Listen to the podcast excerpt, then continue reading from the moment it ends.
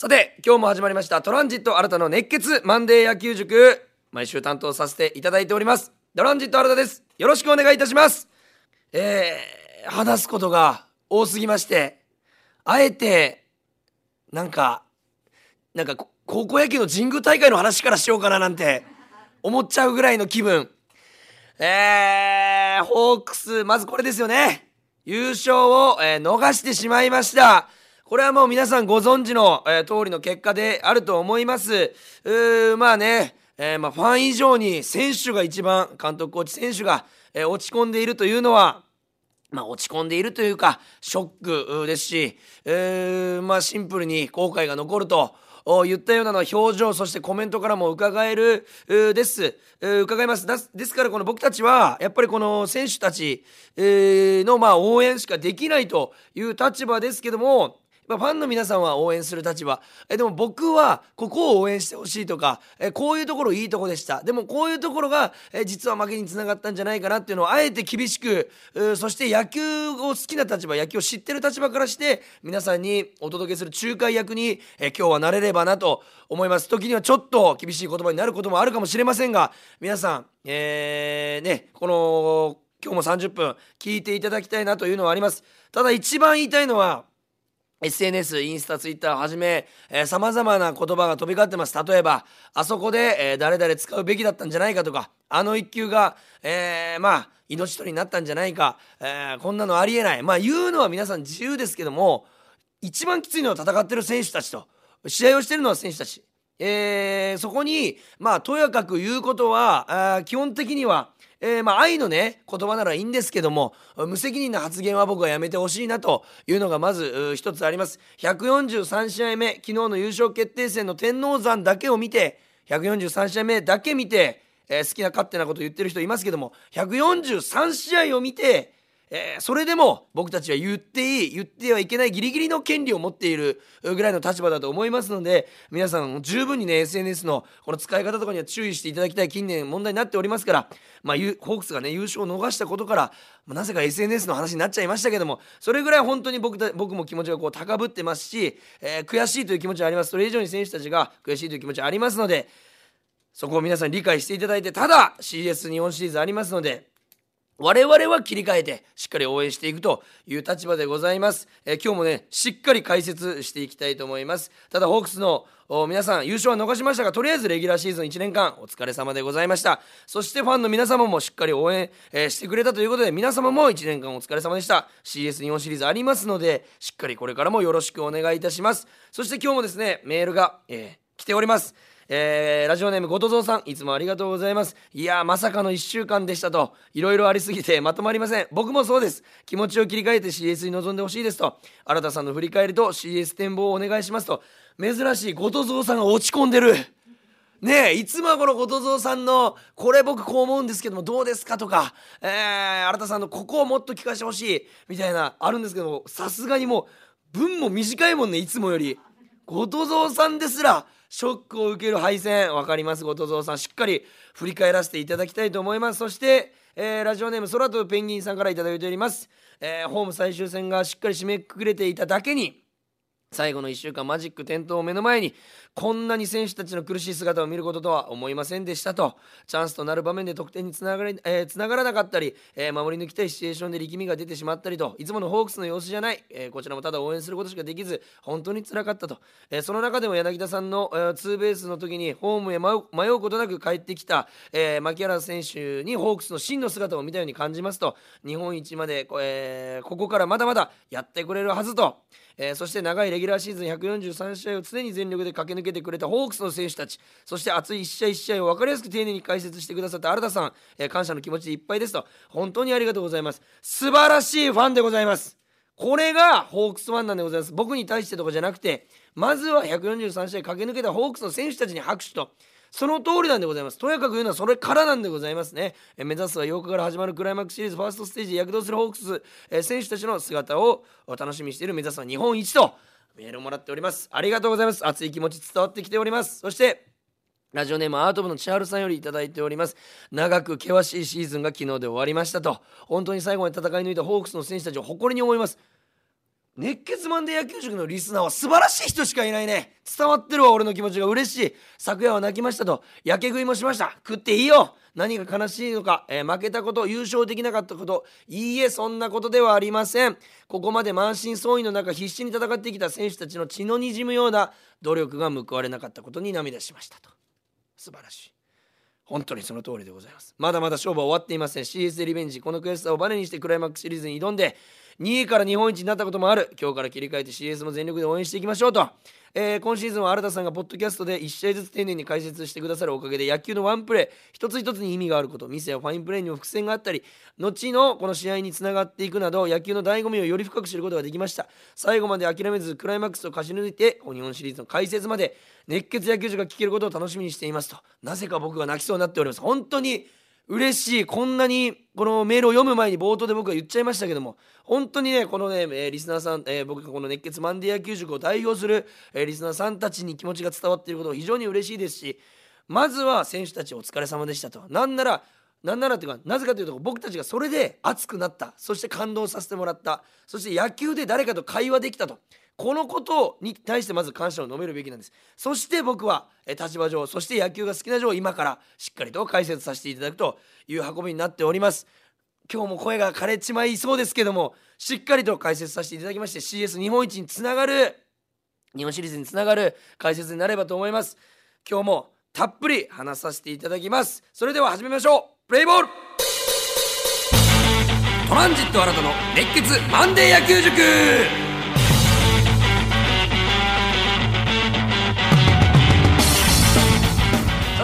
週間、えー、振り返りたいと思います、えー、その前にですねあのこの1週間で、えー、ホークスを、え支え続けてきてくれた松田選手がえ、ホークスのユニフォームを脱ぐと。引退ではなくホークスのユニフォームを脱ぐ、え、まあこの SNS とメディア等では、え、まあ巨人入団なんじゃないかとかいろんなことが騒がれてます。ただこれ行き先が関係するのではなくてやっぱり僕が一番感じたのは、まあ、悲しさが正直1割。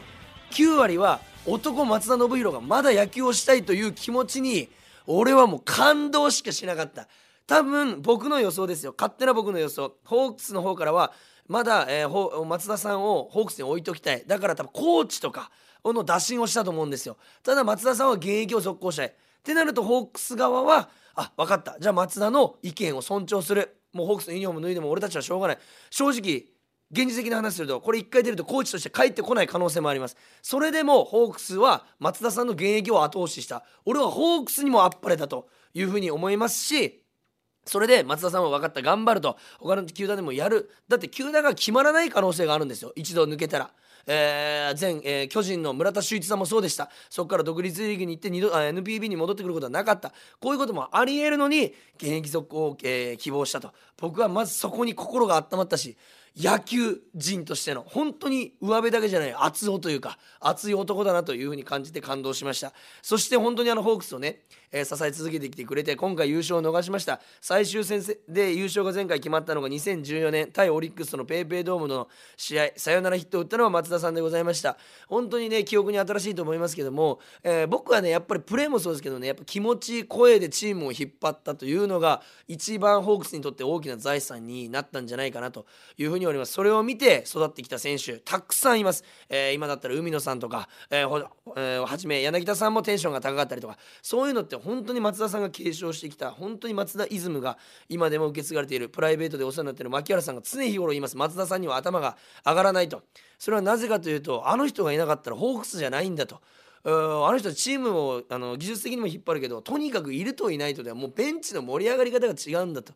えーまえー、牧原さんは結構技術で野球をしてきた人ですけども松田さんを見て声出しが必要だったりとかそういうのを学ぶことができたというふうに本人の口でも言ってましたしどれだけこのチームに対して功績を残したかというのは計り知れない。そんな松田さんがチームを去るのは悲しいですけどもやっぱりどのチームに行っても愛されるんだろうなというのをラストの玉下の試合でも感じました。なんか多分25歳ぐらいの松田さん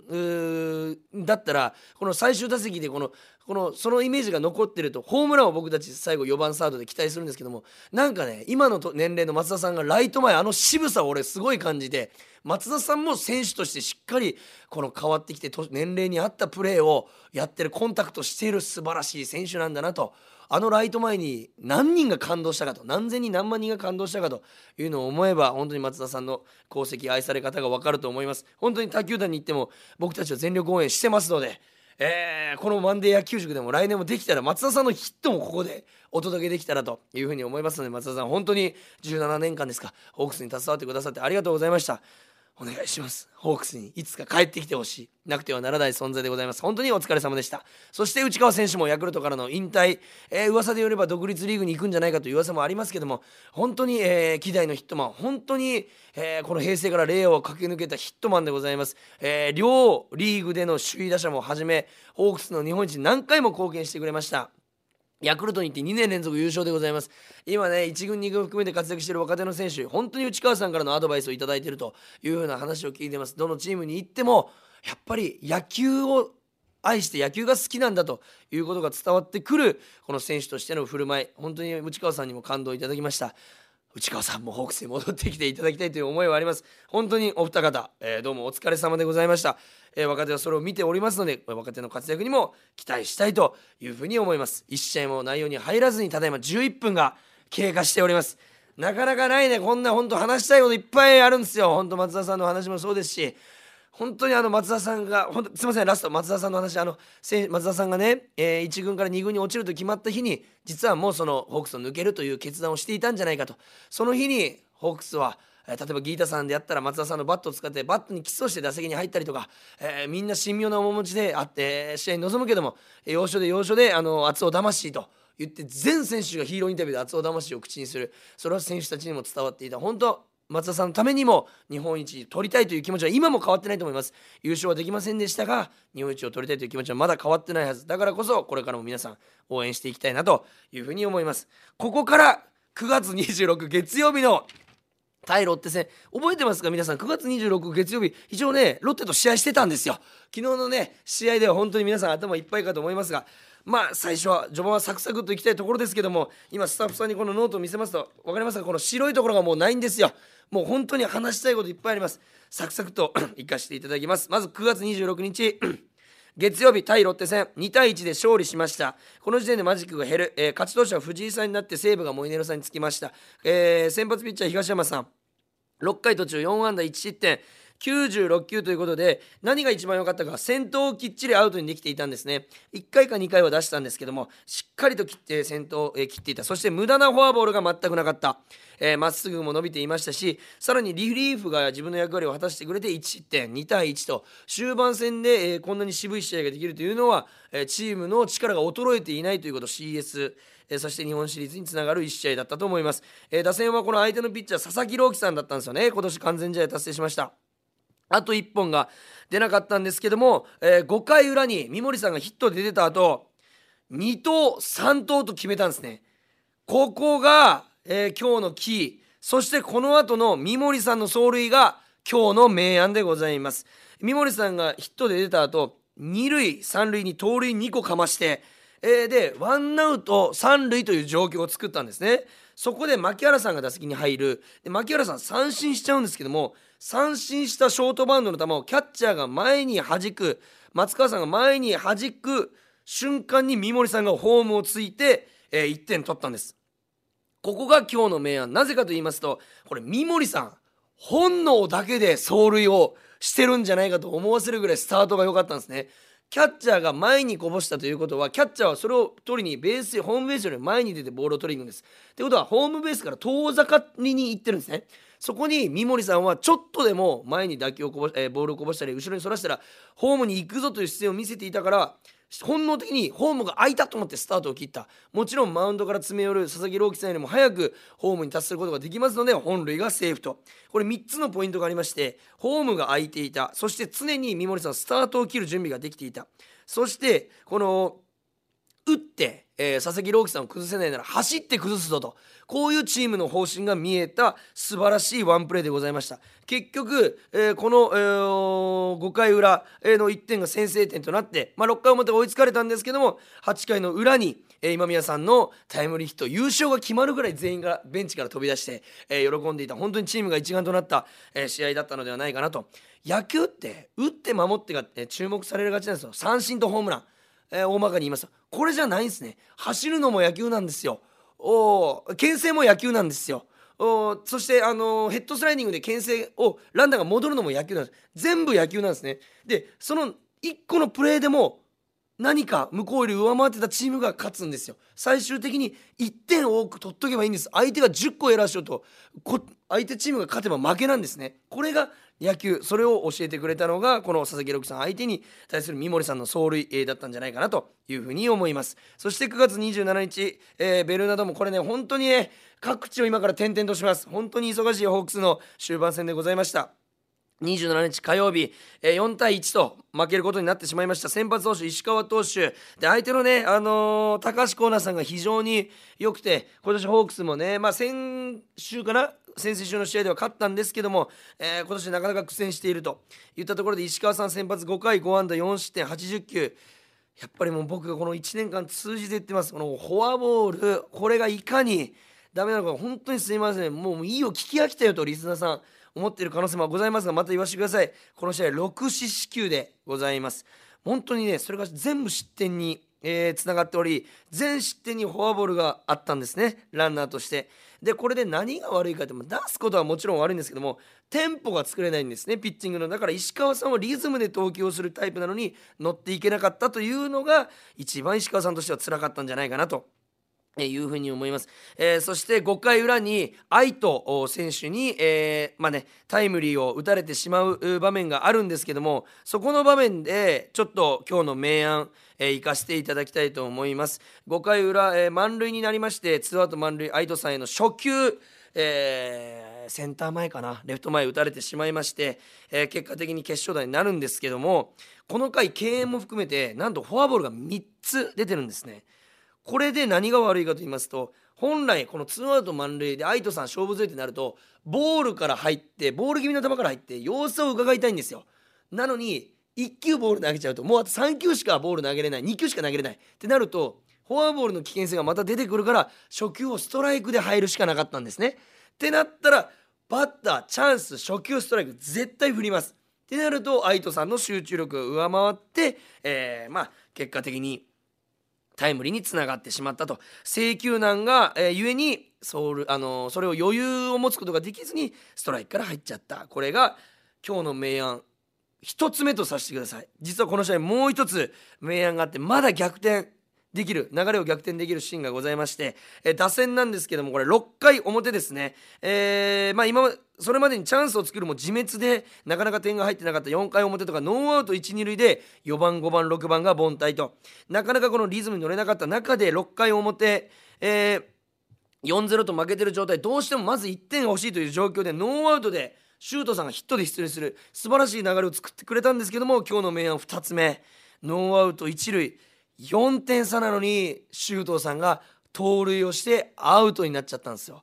これ藤本監督とアウトになった後の本田さんと周東さんの雰囲気表情から見るにノーサインもしくはサインミスで走ってるんですけどもこの場合ノーアウト1塁4点差ということは絶対に100%盗塁するなら成功しないといけないです。もう95%でもダメ。99%でも100%走塁、えー、盗塁を成功しないといけない場面やるんだったらね、えー、だったんですけどもアウトになっちゃったと。でなぜダメだったかというと4点差でまず盗塁っていうのはほぼほぼありえないんですよ。でこれは何でかというとまずランナーを貯めることが先決だから。そしてノーアウトだったということ。ツーアウトならまだ可能性はあります。そして次が牧原さんそしてギータさんデスパさんの3番4番5番だったんですよ。ってなると絶対的にランナーを貯めるべきなんですね。で一発もあるとなるとランナーが死ぬことだけがまず嫌だ。そして相手の高橋光成さんが疲れている中で体力を回復させるようなアウトになっちゃったと。なかなか多いポイントがあるんですよ。ここ4つのポイント。4つの面から見てもダメだったんですね。えー、だからやっぱこういうのが CS 日本シリーズで出なきゃいいなとか出たら瞬間多分負けますのでここを気をつけてほしいなとまあ、僕たちも見るところとしては面白いんですけども気をつけたいなとプレーする方ではというふうに感じました。そして次9月29日対楽天戦5対41点差で勝って勝ち投手大関さんについたと嬉しい試合でございました、まあ、先発森投手が崩れて2回途中4安打3失点36球ということですぐマウンドを降りてちょっと大丈夫かなという試合でございました。球がちょっと甘くてストレートで空振りが取れてなかったんですけどもリリーフ陣に助けられたかなという試合でございました。ただ打線が1回表に集中打を放ちましてなんと1回一挙4得点と 素晴らしい、えー、攻撃を見せてくれました。これね1回表に集中打あ、まあ、先制点を取る。これはなぜ大事かと言いますとこれホームではなく特にこの試合アウェー。アウェーの試合って相手に基本的に流れがあると思った方がいいんですよ。始まった時点で1-0か2-0で負けてるぐらいの感覚。0-0ではなく。という感覚なんですけども1回表にえー、先制するとそれが一気に変わるんですね。一気に形勢逆転するチャンスなんです。なんで1回の攻撃が特に大事といったところで、えー、まあ 1回に4点取れたというのが非常にでかかった。そして今日の明暗ここでもいきなりいきます。今日の明暗は1回で相手の先発滝中投手をマウンドから下ろしたことでございます。1イニングでなんと47球4安打2四球という投球。楽天としても終盤絶対に勝たないといけない試合で試合が崩れちゃったと。でこれなんでここが今日の明暗かと言いますとこの打者一巡はしなかったんですけど9人打席に立って9人中8人が5球以上投げさせてるんですよ。こんなに粘り強い 1, 1回表今シーズン初めてでございます。これがまず1つ目。そして2アウトからの4連打で4点取ったと。これがもうまずすごい。そして全てが粘りの攻撃だったと。これが今日の明暗でございます。もう滝中投手をマウンドから下ろしたこと。その最大の目的っていうかその最大の効果結果が楽天この後リリーフで6人投げてるんですけど皆さん考えてください。7人投げるのと全部で。全部で2人しか投げないのって悪いピッチャーが出てくる確率って絶対7人投げた方が多いじゃないですか。絶対に調子が悪いピッチャーがいるはずなんですよその中に。7人全員いい調子なんてなかなかない。その中で6人も今回投げれば誰かが悪い。その間悪い投手から点を取ればいいんですね。でそう考えた時に後に投げた6人中、えー、安楽投手が安定しておらず安楽さんから1点取ってそれが結果的に決勝点と。要するに早めに先発を下ろすの何がいいのってよく言うじゃないですかこの解説とかで。とりあえずこのピッチャーを早く下ろしたいですね。なんで？みたいな。悪いなら投げてもらっとった方がよくないって思うかもしれないですけど相手へのダメージ疲労も高まりますし悪いピッチャーが出てくる確率が上がると。そう考えるた意味でもやっぱり1イニング早いイニングで先発を下ろした方がいいというのが目に見えて分かった1試合でございました、えー、本当にいい攻撃を1イニング目でした。ホークス1回表始まって20分でまさかの勝敗が決まっていたと。そういった試合じゃなかったかなというふうに思います。そして楽天に2連勝。9月30日5対1和田投手 NPB 日本通算150勝おめでとうございます。もう今の拍手から見ても分かります。もう女性スタッフが拍手ありましたけども本当に女性人気がね本当に若い頃より多くなっているような僕イメージあるんです。特にね女性人気。もちろん男性人気もありますけど最年長での NPB150 勝達成。一番安定してます和田投手が。1年間。これずっと僕言い続けてますけど、えー、相変わらずの安定感ストレート。この日はスライダーが非常に良かったかなと。キレとコントロール良かったかなというふうに思います。日頃はチェンジアップなんですけどこの日はスライダーが良かったかなというふうに思います。5回2安打1失点70球と。まあ途中の守備であの柳田さんがフェンスに直撃、えー、してあわやホームランかという打球をグローブに当ててフェアゾーンに落としてくれたと。1点取られずに。まあその後1点取られちゃったんですけども気持ちを見せてくれた柳田キャプテンの、えー、ワンプレー。ただその首を負傷して交代して本当ホークスファンならだけじゃなくて全国民が野球ファンが心配した、えー、怪我だったんですけども、まあ、結果的に次の試合で復帰してくれたんでよかったんですけどもテーピングをした状態でという結果になりました。ただ柳田さんの気持ちも見えたプレーもあって和田さん5回に安打1失点150勝達成あ達成ということになりました。そして打線はですね4回表この5連打で3得点を取ります。なんか連打がね後半につれて出てきてる。非常にいい攻撃でございます。甲斐選手の押し出し。これの3点目も効いた。これしかもワンボールツーストライクから押し出しを勝ち取った。しかも涌井投手から。非常にコントロールのいい涌井投手から押し出しを勝ち取った。非常にいい攻撃だったかなというふうに思います。そして6回表デスパイネ選手のホームランで4点目を取るんですけどもここで今日の明暗でございます。中村晃さんが次打席に立つんですよ。デスパイネさんの後に。ただショートゴロになっちゃうんですけどこれを相手のショート小深田さんが取って悪送球でノーアウト二塁になるんですね。これ何がダメかっていうとまあ、ホークスによってはでかいんですけど日頃いつも言ってます。ことが起こった後例えばフォアボールを出してしまった後ヒットを打たれた後ホームランを打たれた後、えー、ヒットで出た後の送りバントとか後が大事なんですけどその直後が。この直後でエラーでランナーを出すということはもう楽天はあもういらないよと。この試合流れいらないよと言ってるようなもんなんですね結果的に。ホームランの次のバッターは絶対に出したくない。さらに一塁だけじゃなくて二塁まで行っちゃったと。これバント次のバッター決まるんですけども今宮さんかなバントするんですけどもワンアウト二塁とワンアウト三塁で全然違うんですよ。守り方も攻撃の仕方も攻め方も向こうのね作戦としても。その中で二塁まで、えー、エラーでいけたというのはでかかった。そしてエラーは失点につながりやすい。まさにそれが結果となって結果ワンアウト三塁から柳町さんのもう神業みたいなショートマンドになりかけの球をスクイズ。これで5点目。これが実際の決勝点は4回表の2点目だったんですけど俺はもうこれが決勝点だなと。もう楽天がお手上げ。もう参りましたと言った1点だったんじゃないかなというふうに思います。エラーとフォアボールが失点につながる。ここまで綺麗にそれが、え、成り立っている試合でございます。そしてこの試合でマジック1になってオリックスが負ければもしくは引き分ければというところだったんですけどもここでもオリックスが勝ってまあ、意地を見せられて優勝が決まらなかったと、えー、私も RKB、えー、ホークスもっと応援だというのがありまして、えー、それの生放送優勝特番に出れるということで、えー、RKB ラジオの駐車場でギリギリまで待機,、えー、待機してオリックス優勝と同時に、えー、駐車場のゲートが開いたと、えー、寂しい悲しい気持ちで帰ってきました。ただ明日こそベルーナドーム10月1日マジック1ホークス、えー、オリックス試合内でホークスが勝てばもしくは引き分ければホークスの優勝が決まると言った試合にかけようと思って駐車場を出て次の日試合を見守りましたが3対1と山川選手にサヨナラツーランホームランを藤井さんが打たれてしまって負けたと。これで143試合目にもつれ込むという結果になってしまったんですけども先発千賀投手7回3安打1失点。まさにエースフォアボールが4つと多かったので途中正直これ1失点に抑えてるんですけど5点取られてもおかしくない試合だった。ただ要所でしっかり抑えていた。さすがエースだなというふうに思いました。1回から3回まで完璧な投球4回裏も1点取られたんでですけどもその後にワンアウト満塁から切り替えて1点に抑えて、えー、最初失点で切り抜けた。これも CS 日本シリーズを俺3試合投げてほしいので CS で1試合日本シリーズで2試合、まあ、もつれ込めば。えー、合計3試合、えー、ポストシーズン投げてほしいですのでここ期待したいなというふうに思います。えー、まあねこの試合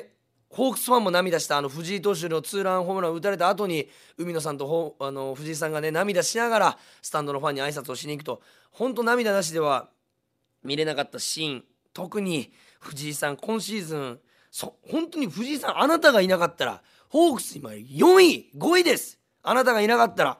この位置で戦えてることにまず俺らは藤井さんに感謝するべきなんです。防御率0.09、えー、なんかこの試合の前まで8なんか。それって1試合投げて1点取られないんですよ。でも1試合で投げれるの藤井さん1イニングだけなんです。その1試合で1点取られたらまた9試合無失点に抑えないといけないと。この苦しさをずっと味わってきたんですよ。この後半特に絶対に勝ちパターンで大切なところでしか投げない。そのプレッシャーを跳ねのけてきた藤井さんに対してあそこはフォークはないだろうとかあそこでなんであれ投げたの？山川さん山川さん歩かせろとか。そんなことは一切受け付けません。何を見てんだと？142試合目だけ見て。141試合今まで誰のおかげで勝ててんだよ？ということを皆さん再確認してください。もちろん分かってらっしゃるファンの方リスナーの方いらっしゃると思いますけども。周りで文句言ってる人いったら言ってあげてください。あなたは藤井さんを知らないと。今まで言ってきた功績を知らないんだと。僕は山川さんにホームランを打たれた。山川穂高を褒めるべきなんです。こんなのは。だって11回裏でしょ？これ。11回裏で。ツーアウトでサヨナラの場面。みんなが山川あの西武ファンのみんなが山川さんのサヨナラホームランを期待したところでホームランを打つ男がすごいに決まってるじゃないですか。そ打たれた方に文句言うのは、えー、おかしい。僕はそういうふうに思います。そして藤井さんが投げたフォークも攻め方としては間違っていません。なぜならそれまでフォークでずっと抑えてきたバッターでもあるしイニングツーアウト取ったのもフォークで抑えてきました。ただその前の森さんにセンター前を打たれたんですけども森さんにもあっぱれだなと。ツーアウトで終わらなかった山川に回したということ自体がもうその時点で山川さんを燃えさせたんじゃないかなというふうに思います。結果的に打たれたのは藤井さんですけども点も取れてないというところもありますので藤井さんのせいでは僕はないというふうに思います、えー、打線はですね相手の先発ピッチャー松本航さん。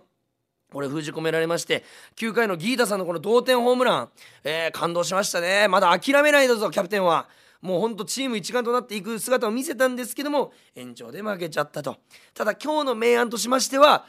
攻めるわけではないんですけども、えー、まあチャンスでことごとくデスパイネさんに回ったんですね。こういう試合って年に何回か僕も野球をもうほんと15年間やってきたので分かるんですけどもなんで毎回この試合ってこの人に打席が、チャンスで回るのというぐらい同じ人に回ってくるんですね。前回僕が解説した時も、えー、三森さんだったかな。その別のあそこれは違うか。別のイベントで、え、解説した試合も三森さんに毎回チャンスで回ってきたりとか。本当一試合なんでこの人に決められたのっていうぐらい同じ人に回ってくる。そのデスパイネさんの3打席のチャンスの中で1点取れてたらなと。まあ本当たらればには、え、過ぎないんですけども。まあ、選手疲れも溜まってきてます。本当にね、バッティングは水物あ水物ですので、そういうの言えないんですけども、えー、そこがポイントだったかなというふうに、弱めに今日は今日の明暗、ここでございました。そして、10月2日、対ロッテ、昨日ですね、5対3と、ホークス、負け、えー、ホークスが勝つ、優勝決定。ホークスが引き分ける、優勝決定。ホークスが負けても、オリックスが負けか引き分けで、えー、優勝決定。9分の1かなの確率で、ホークスが勝つはずだったんですけども9分のあ9分の8の確率で勝つ予定だったんですけども9分の1をオリックスが引き当てたと。ホークス負けオリックス勝ちでオリックスの逆転優勝。今までにないんじゃないですか？このマジックがつかずに優勝が決まると。なかなかない、えー、ような状況。そしてホークスなんと勝率では一緒なんですよ。ね、知らない方もいらっしゃるかもしれないですけどホークスはオリックスと同率1位で勝率一緒なんですけども直接対決でオリックスに負けてるのでオリックスが優勝と。しかもシーズン通してオリックスにしか確か負け越してないんですよね。今までいないんじゃないですかこの1チームしか負け越してないの優勝できないと。なかなか悔しい結果になりました。しっかり振り返っていきたいと思います。5対3で負けました。負け投手は泉さんでございます。逆転スリーランを打たれてしまいました。先発坂東優吾。皆さん拍手をよろしくお願いします。素晴らしいピッチング。もちろんピンチも背負いました。ランナーも出しました。フォアボールも出しました。5回4安打。無失点。こんな大事な試合で一番大事なのは無失点だということなんですね。結局ピッチャーって0点で抑えてくればいい話なんですよ。これ無失点で抑えてきた坂東さん。最後打たれて泉さんが泣き崩れる中肩を支えてました。そこまでもできる男。僕は昨日の、えー、まあね、あの、ホークス優勝特番できずに15分間だけ放送されたホークスもっと応援団という中でも言わせてもらいましたけども、シーズン途中で、えー、勝手にマンデ、あ熱血マンデー野球塾でも、えー、言わせていただきました、え、初回に7失点か5失点ぐらいした試合があったんですよ、坂東さんが。それでも、あの、藤藤本監督が投げさせた。これはなぜかというと、絶対に大事な試合であなたに登板をを任せるから。そして、まだまだここからあるからこの試合の中で調整できる力を養ってきてくださいという愛のメッセージだと。それをまさに最終戦優勝決定戦で任せて藤本監督も男気ありますし答えたバンドさんも男気あると。本当にここの絆が見れた素晴らしい試合でございました。そして、えー、0点に抑えたことがまず100点なんですけども僕は何が一番この中のファインプレーだったかというと投球じゃありません。フィールディングでございます。2回裏周東さんのエラーでワンアウト一塁だったんですけどもワンアウト一塁から周東さんのエラーでワンアウト二三塁になっちゃうんです。セカンドへのゲッツーを狙った送球がそれて。これ本来ならあのイニング終了なんですよゲッツーで。ただそれが取れずになんとピンチになってしまった。ここで、えー、その後あのー、バッターが池田さんというバッターにロッテ回るんですけどもここでピッチャーゴロを打たせる。まずここ100点なんですけどもそのピッチャーゴロでセカンドランナー相手のセカンドランナーが三塁に走ったせいで三塁ランナーが挟まれちゃうんですね。セカンドランナーの走塁ミスで。これって普通普通の野球の感覚野球人一般的なプレープロ野球選手からしてもピッチャーはピッチャーゴロ取ったらまずはサードに持っていくかサードに投げるんです。なぜならそこランナーが溜まってるから前のランナーからアウトにするというのが鉄則なんですよ。ただ坂東さんはおそらく考えていやここで投げても1個しかアウト取れないと。どっちかのランナーは生き残るので。ってなるとまずファーストをアウトにして1個もらうことで二塁ランナーその間に二塁ベースには帰れませんので後ほどそっちもアウトにしたら結果的にゲッツーが取れるんじゃないかという判断の音一塁にまず投げるんですね。この瞬間俺もすみません家で見ててナイスって叫んじゃったんですよ。なぜならゲッツーが取れるチャンスだから。でもなかなかプロ野球でも見れない凄まじいプレーなんですこれって。なかなか貴重なプレー。まずファーストでアウトを取って三塁にファーストから中村晃さんが投げて挟んでタッチアウト。ゲッツー完成。今年一番気持ちいい頭脳を使ったプレーでございました。今日今年一のプレーが俺はここで出たと言ってもいいんじゃないかなというバンドさんの投球ではなく、えー、フィールディングのプレーでございました。このおかげでダブルプレーが取れたと。ここが特に素晴らしかったんじゃないかなというふうに思います。そしてまあ泉さんが3点甲斐野さんが2点取られてそれが5点ということでございます、えー、もう本当に先ほども言いましたようにシーズン通して言ってます。フォアボールが原因でございます。フォアボールが失点につながっていると。そして打たれた球も高いというところでございますロッテもたくさんミスをしてくれていただけにホークスもミスが出ちゃったせいで劣勢になっちゃったのかなと、えー23週間前の試合でここからは、えー、余計なフォアボールとエラーが、えー、チームを負けに導いてしまうよというふうな話をしました。それが9月12日月曜日でございました。それから約1ヶ月後まさにその通りになってしまったというゲームでございます。打線そして今日の明暗ここでいきたいと思います。今日の明暗打線にさせてください。1回表三森さん先頭打者ホームラン素晴らしかった。もう勝ったと皆さんが勢いづいたと思った。その次今宮さん二塁打打つんです。もうなんだ？今日楽勝じゃんと思ったところで3番4番5番の凡退。ここと4回表ギータさんがホームランと追加点。もうイケイケじゃん。この後デスパイネさんがレフト前打つんです。またランナー出ちゃった。ここで6番7番8番の凡退。ホームランその後がヒット三者凡退。ホームランその後ヒット三者凡退が2回あったんですね。このどっちかで1点でも取れてたら流れ変わってたかなと。ここが今日の明暗でございます。えー、まあ本当に特にこのデスパネさんのレフト前の後送りバントの失敗もあるんですね。そこがやっぱり、えー、1点が大事な試合では痛かったのかなというふうに思います。そしてもう一つ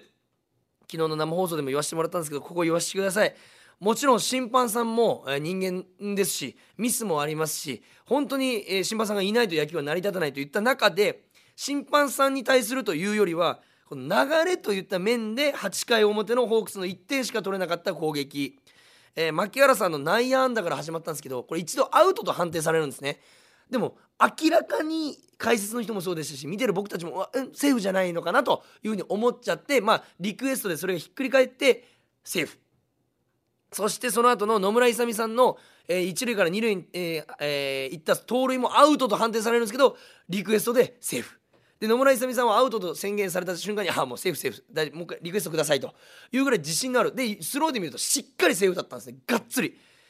ここを僕はいろんな、えーまあ、人の話とか SNS 見たところあのリクエストがアウトからセーフに変わったおかげで流れがホークスに来たからあのままホークスいけると思ったのにという内容があったんですけども全くこれ逆でございます。あのリクエストが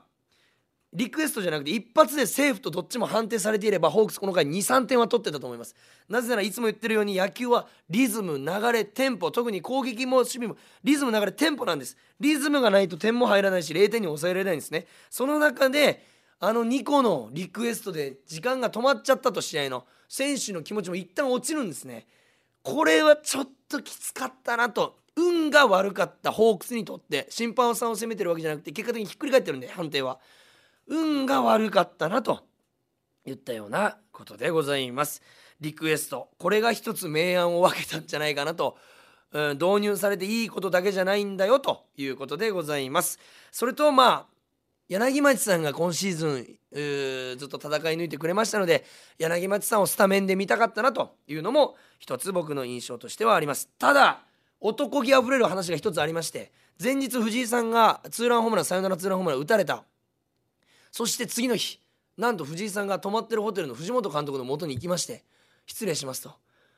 僕に今日も投げさせてくださいと言いに行ったそうです。これ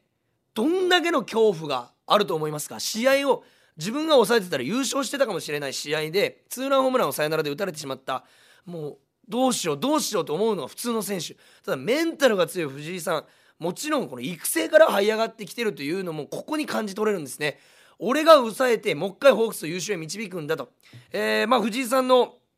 えー、登板、えー、この日はね、えー、なかったんですけども藤井さんもう一試合投げさせてくれという男気あふれる。その時に藤本監督はシンプルに嬉しかったと。一緒に1年間戦ってきた仲間がそう言ってきてくれて嬉しかったと。本当に CS 日本一につながるエピソードだなというふうに思いました。143試合が終了しましてホークスゲーム差なしで優勝を逃してしまいました。ただ言うと逆の立場からするとゲーム差なしで優勝をしてオリックスが2位だった場合オリックスの攻め方としても脅威だったと思うんですよ。これもプラスに捉えるとするならば下から行く追っかける方が強いこう思ってやるしか本当にないんですね。ゲーム差なしということは同じ実力なんです。っていうことはどっちが勝ってもおかしくないということはホークスに十分チャンスがある。ただホークスは山本由伸さん宮城さんここ苦手としてますオリックスここ 2, 2枚看板がいますのでここを絶対に崩さないといけないんですね。そして山崎幸也さんとかあもういらっしゃいます。田島さんもいらっしゃいます。左特にいいピッチャー多いです。ここをどうチームとして打ち崩し打ち崩していけるか。そしてもちろん言うまでもなく吉田正尚を打ち取れるかどうか。どうやってえー、抑えていくか。もしくはもうどうやってフォアボールにしていくか。ここが必要な、えー、ことじゃないかなと思います。まずは西武との、えー、クライマックスシリーズがもう今週の土曜日から始まるということで場所が PayPay ドームでございます。その後勝てば、えー、京セラでオリックスという風な試合になっております。ここはね本当にもう天王山天王山っていう試合が今シーズン多いんですけどもまさに、えー、でございます。そして相手が多分高橋光成さん今井さん松本航さん特に松本航さんはホークス相手に今回いい投球してますので松本航さんぶつけてくると思うんですね。西武も絶対負けられないんで。で今回はアドバンテージがないので PayPay ドームでやれるという権利があるだけ。なんで2勝しないと上がれない。えー、ってことは千賀さんとあと誰で勝つのかと。もう総動員になってくると思います。疲労関係なく総動員になると思う。ファンも総動員でしっかり応援していきたいなというふうに思います。そして143試合僕も見事解説が終わりました。ありがとうございました。皆さん聞いていただきましてありがとうございます。本当にリスナーさんがいなかったら僕も143試合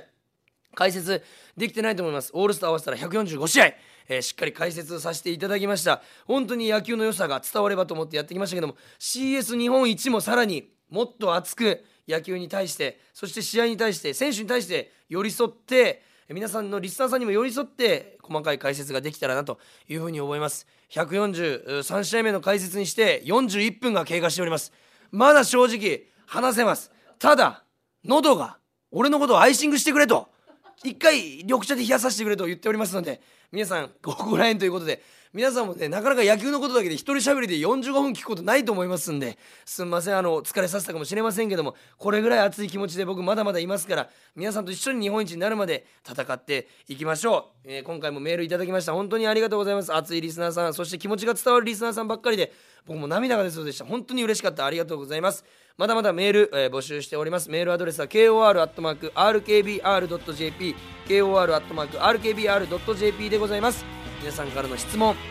疑問感想ここ解説して何でも構いません。全部受け止めて全部読ませていただきます。皆さんからのメールお待ちしております。そして改めまして143試合聞いていただきありがとうございました。143試合選手たち本当にお疲れ様でした。CS 日本一もうひと踏ん張りでございます。選手ファンと一丸となって日本一目指して頑張っていきましょう。藤井さん悪くないから CS、えー、藤井さんのせいではないです、えー、CS ここをしっかりと勝ち抜いて日本一になるまでもうちょっと藤井さんの力が欲しいです。ここ貸してください。特に藤井さんの涙がすいません。印象に残ったので藤井さんに対して一言言わせていただきました。皆さんも一丸となって戦って日本一目指していきましょう。それでは今週も、ただいま42分30秒でございます。聞いてくださってありがとうございました。ゲームセット。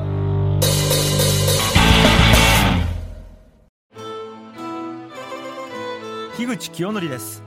僕がしゃべる「我思うゆえに我あり」がラジオを飛び出してポッドキャストで放送中です。僕の持論哲学を RKB アナウンサーの武田紗恵アナと喋っています。固定観念や既成概念をぶち壊す。ポッドキャスト番組「我思うゆえに我あり」ぜひお聞きください。